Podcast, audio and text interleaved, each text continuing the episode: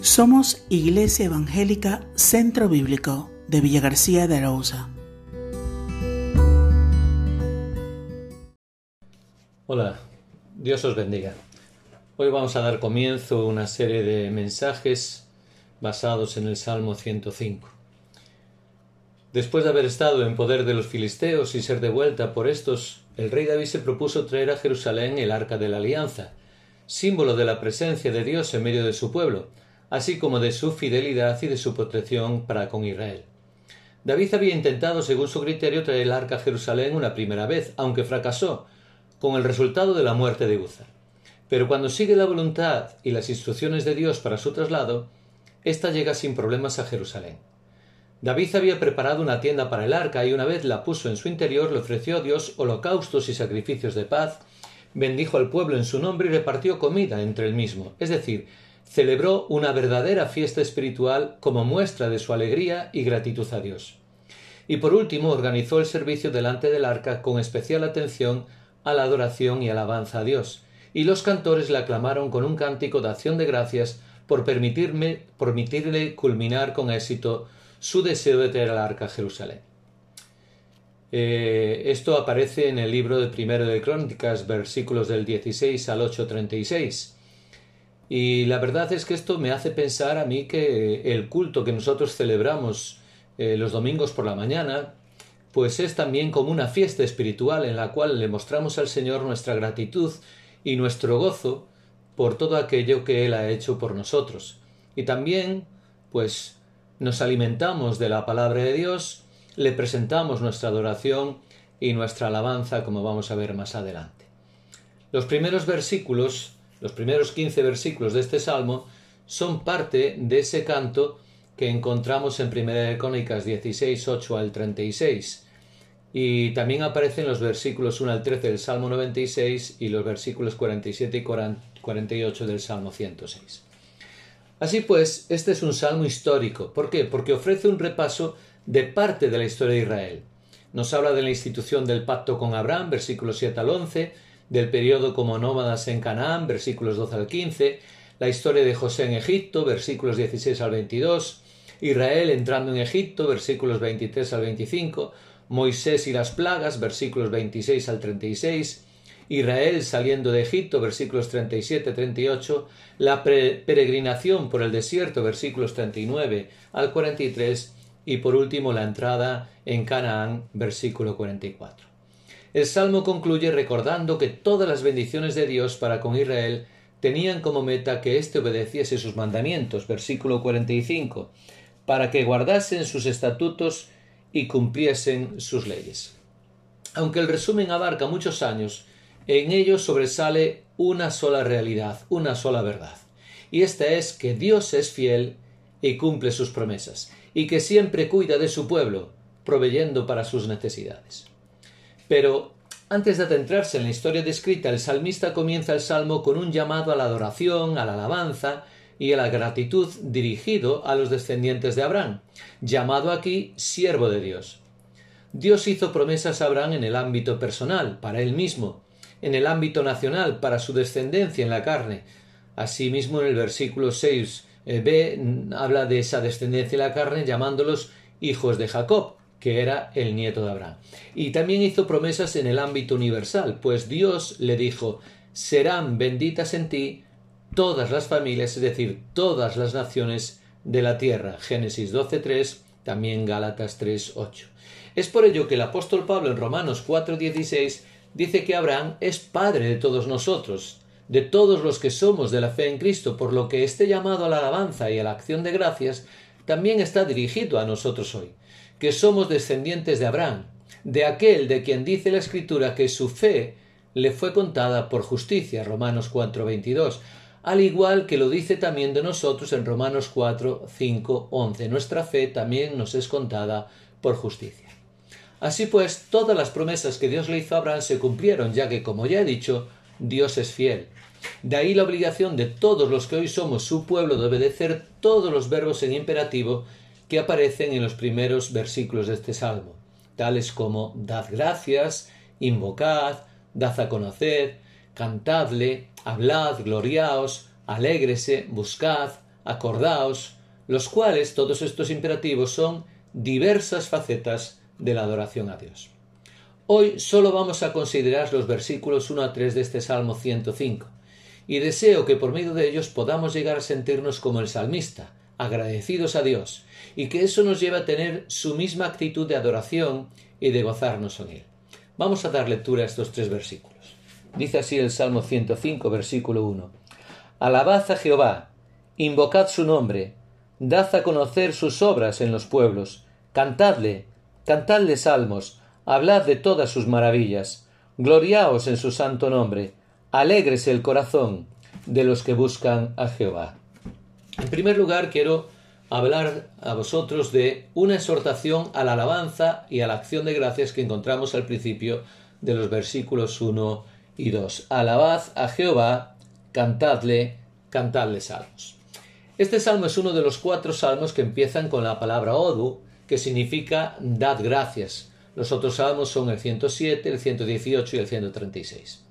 La nación de Israel, como pueblo escogido por Dios, tenía múltiples motivos para darle gracias y alabarle, ya que Él los había sacado de Egipto con mano poderosa y con brazo extendido, liberándolos de la esclavitud y los había guardado en el desierto e introducido en la tierra prometida de Canaán, protegiéndolos en todo momento de sus muchos enemigos, protección supeditada a su obediencia y fidelidad a Él, que por desgracia muy pronto se vieron sustituidas por la desobediencia y, la, idolatría. Ya al pie del monte Orella construyeron aquellos becerros de oro a los cuales le rindieron culto y los idolatraron. Al igual que Israel, nosotros los creyentes en Cristo tenemos muchos motivos para adorar, para darle gracias a Dios y para alabarle. Somos su pueblo, formamos parte de su iglesia, somos ovejas de, ovejas de su prado, ovejas de su redil, porque un día depositamos nuestra fe en su Hijo Jesucristo, el cual fue enviado por Dios a este mundo para que, tomando forma de hombre, cargase con todos nuestros pecados hasta la cruz y allí pagase el precio de nuestra redención.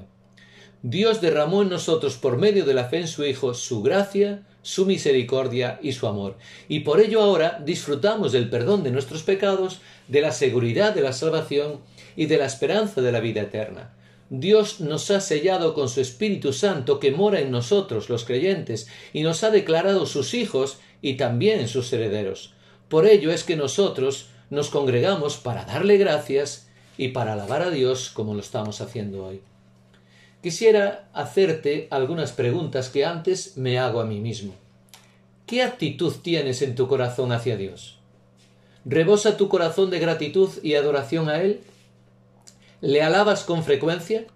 Y no me refiero solo a si le cantas salmos, himnos o cánticos, sino si con tu boca y con tu vida le confiesas y le bendices.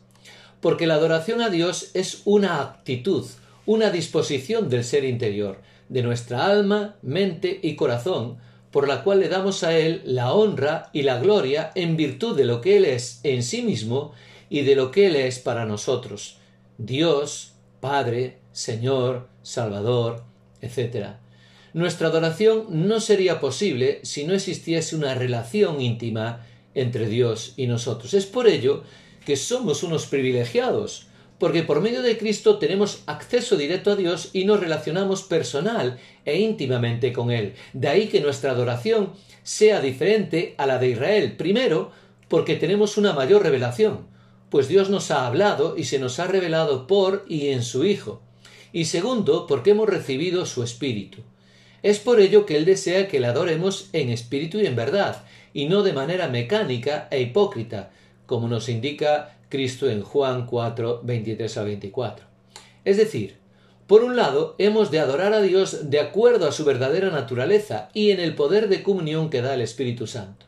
Y por otro lado, hemos de adorarle de acuerdo a la revelación que Él nos ha dado en gracia de sí mismo. Nuestra adoración no es sólo hacia un Dios todopoderoso, creador, rey, etc., sino también hacia un Dios personal, un Dios que es nuestro Padre Celestial, al cual nosotros en virtud de Cristo y su obra adoramos. Nuestra adoración, pues, surge de la fuente del amor de Dios por nosotros y de su deseo de tenernos, tenernos cerca de Él. En cuanto a la alabanza a Dios, esta es la manifestación práctica y externa más evidente de un corazón que le adora y que le reverencia. Es una consecuencia de la adoración y al mismo tiempo es complementaria de ella, pues es el derramamiento del corazón a Dios de manera visible y audible, la acción de glorificarle, de ensalzarle y de bendecirle, de una manera especial con himnos y cánticos. La adoración y la alabanza están ligadas estrechamente a la acción de gracias. No en vano tanto la Biblia de las Américas como la nueva versión internacional traducen el versículo 1 de esta manera. Dad gracias al Señor, den gracias al Señor. El apóstol Pablo exhortó en este sentido a los creyentes de Éfeso. Eh, vamos a Efesios capítulo 5 versículos 18 al 20 y allí nos dice lo siguiente. No os embriaguéis con vino, en lo cual hay desolución. Antes bien, sed llenos del Espíritu, hablando entre vosotros con salmos, con himnos y cánticos espirituales, cantando y alabando al Señor en vuestros corazones, dando siempre gracias por todo al Dios y Padre en el nombre de nuestro Señor Jesucristo. Nuestra alabanza a Dios debe ser, pues, en primer lugar, agradecida ya que ha de venir dada por nuestro reconocimiento de las bendiciones que Él nos ha dado en Cristo. Bendiciones como perdón de pecados y vida eterna, adopción, gozo, libertad, protección, guía, fortaleza, provisión, etc., ante las cuales sólo cabe la gratitud más sincera posible. En segundo lugar, nuestra alabanza no debe ser aparente, sino genuina, verdadera, y surgir de un corazón que ama a Dios y le adora en espíritu y en verdad, como ya he dicho. En tercer lugar, nuestra alabanza a Dios no ha de ser forzada, obligada, llevada a cabo de mala gana, sino que ha de ser natural, espontánea y gozosa, como consecuencia de la comunión que tenemos con un Dios grande y sublime, pero que se digna relacionarse personalmente con seres tan débiles, pequeños e imperfectos como nosotros, y a ser nuestro Padre Celestial. Es por ello que por último nuestra alabanza ha de estar centrada en Dios y no en nosotros, pues Él es el único digno de ser alabado. Si nosotros nos congregamos para alabar a Dios y realmente lo que nos trae al lugar de reunión es escuchar a nuestro magnífico grupo de alabanza, las preciosas voces de nuestros eh, hermanos y hermanas, eh, lo bien que tocan los instrumentos, estamos confundiéndonos. Nosotros no venimos a escuchar a nuestros hermanos, venimos a alabar a Dios y centrar nuestro corazón en Él. De la misma manera que no venimos al culto para escuchar al predicador, sino para escuchar lo que Dios ha puesto en el corazón del predicador. Venimos a escuchar la palabra de Dios, no la palabra de Kiko, ni la palabra de otro hermano o hermana. Como creyentes, como hijos y pueblo de Dios, hemos sido grandemente bendecidos por Él en Jesucristo, y es nuestro deber y ha de ser nuestro deseo y anhelo adorarle, darle gracias y alabarle, siguiendo la instrucción del autor de la epístola a los Hebreos, que nos dice en Hebreos 13:15 lo siguiente, así que ofrezcamos siempre a Dios por medio de Él, es decir, por medio de Cristo, sacrificio de alabanza, es decir, fruto de labios que confiesan su nombre. Dios no requiere de ti de mí otro tipo de sacrificios más cruentos como demandaba de Israel, sino que le bendigamos y le glorifiquemos. Además, tengamos en cuenta que Él es digno de suprema alabanza y que nuestra actividad más significativa en los cielos será alabar a Dios. En segundo lugar, quiero traer entre vosotros una exhortación a la oración, versículo 1 también que nos dice así, invocad su nombre. Y según el diccionario de la Real Academia de la Lengua, la palabra invocar significa pedir auxilio o ayuda a alguien. Son sinónimas de ella palabras como apelar, implorar, suplicar, rogar, entre otras. El nuevo diccionario bíblico ilustrado de Billy Squine afirma que invocar el nombre de Dios significa rogarle como a Dios. Es decir, elevar nuestras voces con fe a Él en oración, para buscar su ayuda, para buscar su dirección. Y solo rogamos y pedimos ayuda a aquel en quien creemos y confiamos. Lo hacemos lo mismo con las personas. Yo no pido consejo a personas en las cuales no confío que me puedan ayudar. No pido consejo a personas de las cuales tenga desconfianza, sino en aquellos en los cuales creo que me pueden echar una mano, que me pueden ayudar a solucionar mis problemas. Y de la misma manera los creyentes tenemos fe y confianza en Dios porque siempre nos escucha y porque está atento a nuestras súplicas y porque tiene poder para ayudarnos y socorrernos. Confiamos en Él, por eso invocamos su nombre. Y antes de que las palabras salgan de nuestra boca, Él ya las conoce, pero se agrada en que le busquemos en oración para que mostremos nuestra dependencia de Él. Dios nos promete que siempre contestará a nuestras oraciones de acuerdo a lo mejor para nuestra vida, y eso nos da paz y nos consuela. La oración es un gran privilegio que Dios nos concede para que podamos estar en comunicación directa e íntima con Él, y que no hemos de despreciar no utilizándola. Hemos de ser, pues, hombres y mujeres de oración. El salmista nos exhorta a confiar en Dios, a clamar con fe a Él en oración, pues Él es digno de nuestra confianza, porque es fiel, como ya he dicho, es verdadero, es todopoderoso. Nuestros labios no han de invocar ningún otro nombre salvo el de Dios. Nuestras oraciones han de ser elevadas al trono de la gracia de Dios Padre en el nombre de su Hijo Jesucristo y no en el nombre de ningún santo, ni de ninguna virgen, ni de ningún mediador, porque solamente hay un Dios y un mediador entre Dios y los hombres, que es Jesucristo hombre, y guiados por Dios el Espíritu Santo. Pero orar forma parte también de la adoración a Dios, porque orar no es sólo pedirle cosas, sino que también es bendecirle, agradecerle sus dones y algo que está en relación con el siguiente punto, testimoniar de él.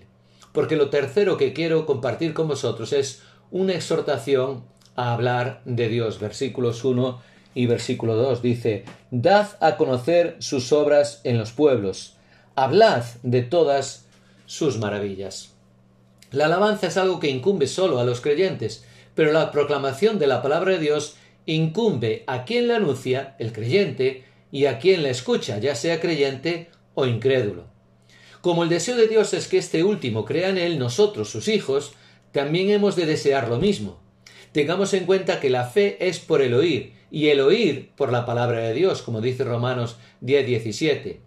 No es mi mensaje el que intento transmitiros hoy, sino el mensaje de Dios. No es lo que yo opino o afirmo, sino lo que Dios quiere decirnos y enseñarnos. Eso es lo que es importante, eso es lo fundamental. Lo fundamental no es lo que piensa Kiko o lo que diga Kiko, sino lo que piensa Dios, lo que dice Dios, lo que quiere Dios. Y mi deber es transmitir eso que quiere con Dios decirnos a cada uno de nosotros con fidelidad.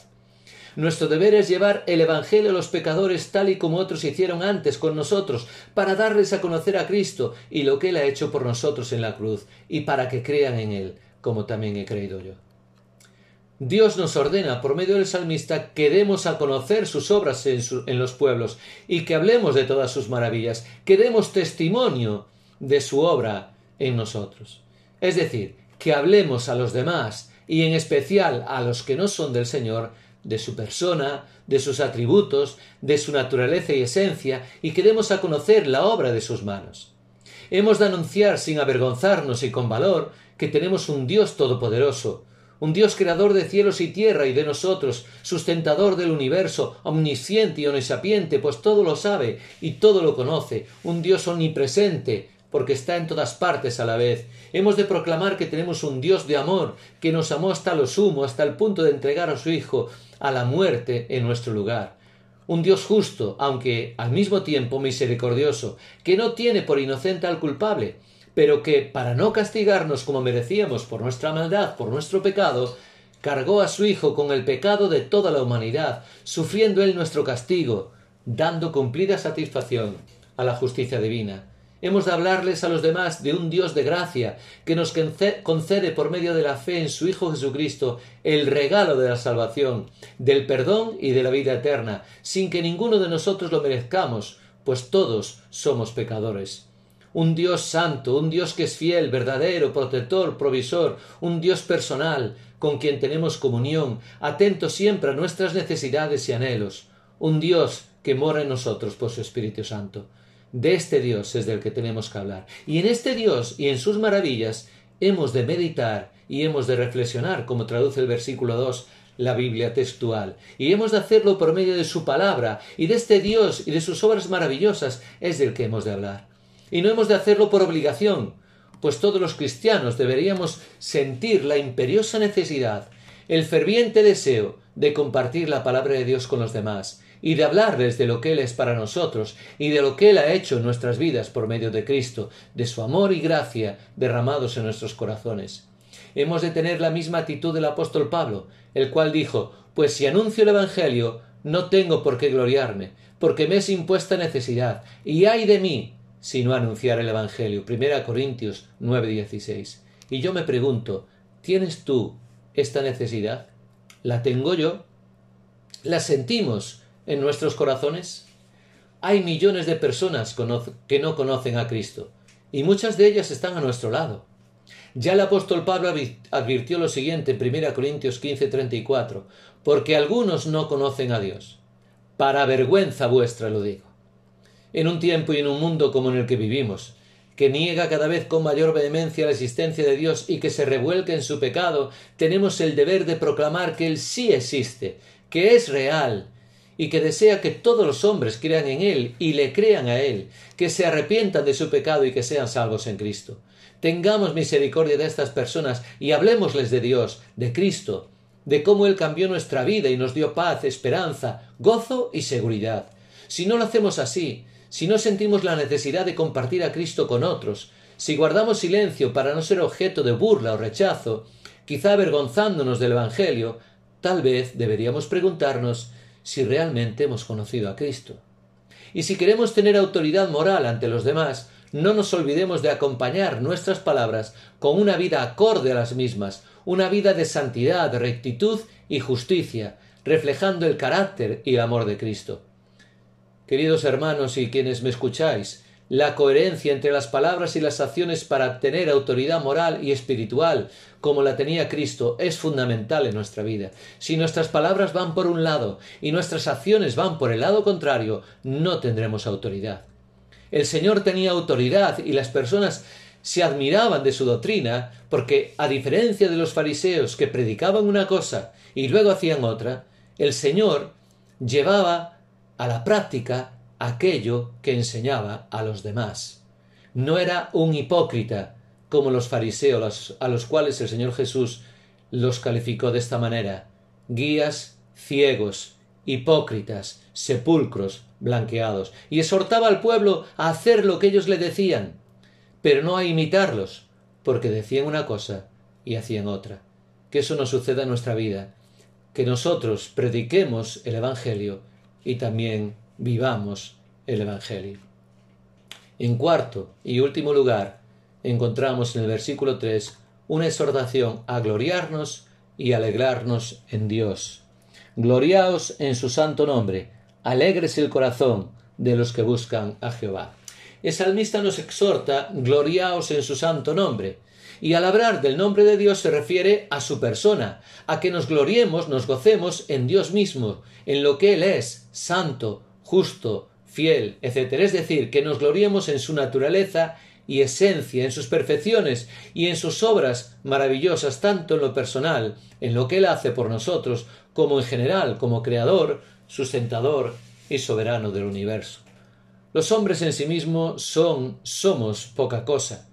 ¿Qué es el hombre para que lo estimes? ¿Qué es el hombre para que lo visites? ¿Qué es el hombre para que tengas de él memoria? Dice la palabra de Dios en el libro de los Salmos y en el libro de Job. Sin embargo, y esa es la paradoja, Dios nos amó, nos estimó, como dice Isaías, nos tuvo por honorables hasta el punto de entregar a su Hijo a la muerte por nosotros nos valoró en mucho a pesar de ser impíos pecadores y enemigos suyos.